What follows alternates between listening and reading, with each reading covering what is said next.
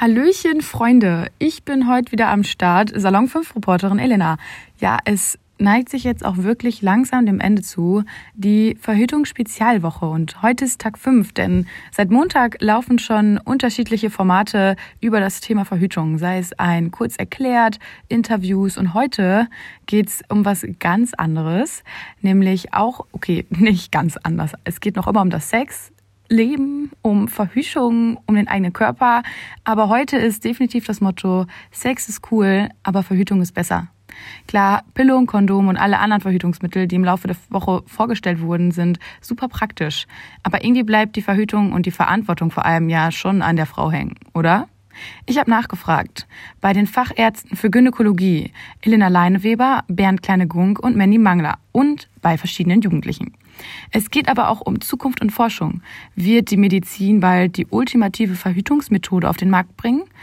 Das wird jetzt geklärt. Bleibt dran. Und falls ihr die anderen Folgen noch nicht gehört habt, hört doch gerne rein.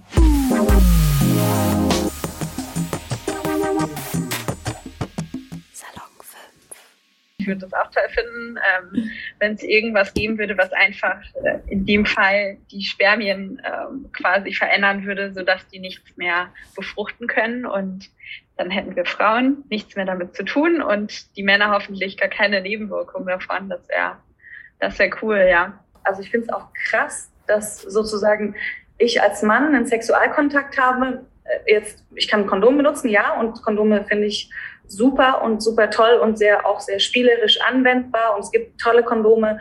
Aber sagen wir mal, wenn ich jetzt ähm, eine Methode möchte, die eben nicht direkt mit meinem Sexualleben interferiert vor Ort, ähm, dann gibt es da halt für mich als Mann nicht so viel. Und ich muss ja auch total dieser Frau vertrauen, die verhütet oder dass sie das hinbekommt und so. Und wie krass an, wie krass ausgeliefert bin ich bitte, ja? Also ich, mich würde das als Mann völlig fertig machen. Und ähm, deswegen wünsche ich auch den Männern natürlich, dass es für sie ähm, eine Ermächtigung gibt, was Verhütung betrifft. Vor 60 Jahren, also 1960, kam die Pille in den USA auf den Markt. Ein Jahr später kam sie dann auch nach Deutschland.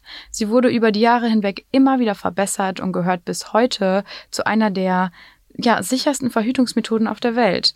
Mittlerweile gibt es ja auch Hormonspiralen, Kupferketten, Verhütungsringe und Co. Aber warum gibt es noch nicht die Pille für den Mann? Ich habe die Befürchtung, also es gibt sehr wenig Forschungsgruppen, die sich damit beschäftigen. Äh, es wird von der Pharmaindustrie sehr wenig unterstützt. Ähm, es wird sehr viel ähm, von der Pharmaindustrie die ähm, Verhütungsmethoden für die Frau unterstützt. Das ist schön einfach. Die meisten Frauen nehmen es einfach, hinterfragen es nicht und so. Und es ist total trist, weil die Forschung keine Verhütungsmethode für den Mann in naher Zukunft äh, in Aussicht stellt. Und seit, den, seit 50 Jahren sagen die immer, ja, ja, die Pille für den Mann kommt bald. Hm, klar, voll der Witz. Das sagt die Chefärztin für Gynäkologie, Mandy Mangler. Doch der Facharzt für Gynäkologie und Geburtshilfe, Professor Kleine-Gunk, ist da etwas anderer Auffassung. Also die Forschung ist sogar zum großen Teil in Deutschland gelaufen. Das hat der Professor Nieschlag gemacht in Münster. Der hat fast 30 Jahre lang an der Pille für den Mann geforscht. Äh, und ähm, das ist dann äh, vor einigen Jahren tatsächlich einfach eingestellt worden, weil es nicht funktioniert hat, beziehungsweise weil die Nebenwirkungsrate zu hoch waren und so weiter. Äh, das ist natürlich ein bisschen immer so eine Geschichte, dass dann zum Beispiel auch feministisch geprägte Medizinerinnen sagen, ja, guck mal, ja, äh, das haben die eingestellt, weil sie die ganze Verantwortung für die Empfängnisverhütung auch weiterhin bei der Frau abladen wollen und äh, den Männern das nicht zumuten äh, wollen und äh, äh sonstiges auch. Also ähm, ja, das ist natürlich so ein bisschen so eine Verschwörungstheorie. Ähm, äh, Fakt ist, es hat tatsächlich einfach nicht hingehauen. Auch wenn es hinsichtlich der Pille für den Mann Interessensunterschiede gibt, hat Mandy Mangler einen Vorschlag für die Verhütungsmethode für den Mann. Und was zum Beispiel eine super Verhütungsmethode auch für junge Männer sein könnte, ja, die sagen, ey, Moment mal, ich will aber selber entscheiden, wann ich ein Kind bekomme und ob ich ein Kind bekomme. Ähm, es gibt Männer, die lassen ihre Spermien einfrieren, also die, äh, also es gibt Männer, die gewinnen ihre Spermien und lassen sie einfrieren und lassen sich dann sterilisieren, weil sie mit diesen mhm. eingefrorenen Spermien später immer noch Tausende von Kindern bekommen kann. Ne? Und dann einfach eine total sichere Methode haben, zu verhüten, nämlich eine Sterilisation. Und das Sperma haben sie trotzdem und sie können trotzdem Kinder bekommen, wenn sie möchten. Es gibt jetzt ähm, Forscher, die so einen kleinen Clip im Samenleiter testen, den man an- und ausschalten kann. Das wäre eine Methode. Und es gibt auch äh, immer mehr so Mittel für die Vagina, die so Sperma neutralisieren, so.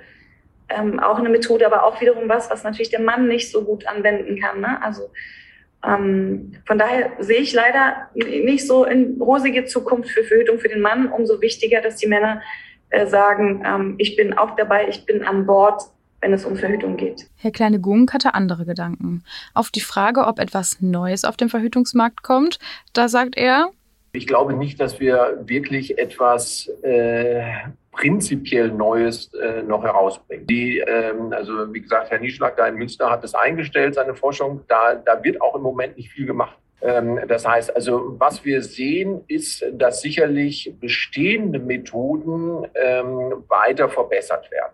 Bleiben wir mal bei der, bei der Pille. Ja, also die hat ganz hochdosiert angefangen.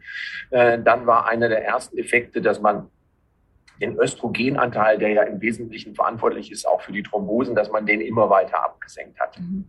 Da es nun mal aktuell eher Verhütungsmethoden für die Frau gibt, liegt dann auch wohl die Verantwortung beim Thema Verhütung bei der Frau? Ich persönlich bin ganz froh, dass ich dafür verantwortlich bin, weil dann weiß ich auch, dass es läuft und funktioniert. Ich möchte mich gar nicht auf jemand anderes unbedingt verlassen. Ähm, vielleicht ist es das Positive, was man daraus schöpfen kann, aber ich glaube trotzdem leider auch, dass äh, sich viele Männer da überhaupt nicht für verantwortlich fühlen, obwohl sie zu genau exakt dem gleichen Anteil eigentlich dafür verantwortlich sein müssten. Und was ich ganz, ganz besonders schade finde, ist, wenn ähm, es vielleicht auch Männer gibt, die zum Beispiel einfach Lust haben darauf, ohne Kondom mit einer Frau zu schlafen, deswegen erwarten, dass sie vielleicht die Pille nimmt oder irgendeine andere sichere Verhütungsmethode anwendet, mit der sie sich aber gar nicht identifizieren kann. Und spätestens, wenn ein Mann so darüber denkt, dann bin ich da nicht mehr mit einverstanden, weil, naja, die müssen sich ja nicht damit beschäftigen, sondern letzten Endes übernehmen das dann schlussendlich häufig doch für Frauen. Und ich finde, ähm, dann sollte man auch das Recht haben, sich das irgendwie aussuchen zu dürfen, wie man das macht. Und, und wenn die Lösung ist, dass man sich für einen Kondom entscheidet, naja, dann ist das halt eben der Teil, den der männliche Part da irgendwie mitmachen muss. Wenn der Mann jetzt die, die, die Verantwortung dafür hat und Sie treffen jemanden und der sagt, äh, kein Problem, äh, mit mir kannst du ins Bett gehen, weil ich nehme die Pille. Ja? Und dann stimmt es gar nicht. Dann werden Sie schwanger. Ja? Und ob sie den Typen dann noch hinterher kriegen, äh, zur Verantwortung kriegen, ist jetzt wieder die andere Geschichte. Das heißt, da ist auch die Frage, natürlich liegt die Verantwortung bei den Frauen. Äh, das kann man als Belastung ansehen. Äh, es ist natürlich auch dann trotzdem selbstbestimmter, wenn ich sage, ich habe die Pille genommen, weiß genau, ich kriege keinen Eisprung, als ich muss mich auf irgendeinen Partner verlassen, der sagt, ja, ich nehme eine Pille oder ich nehme eine Spritze, von mir kannst du nicht schwanger werden. Verhütung ist Frauensache. Und es ist total traurig, weil man könnte ja sagen, Moment mal, ihr Männer, ihr könnt euch auch mit natürlicher Familienplanung beschäftigen. Das machen wir zusammen, das ist unser gemeinsames Projekt. Oder wir zahlen die Verhütung gemeinsam. Oder du holst die Pille oder du informierst dich mal über die Spirale.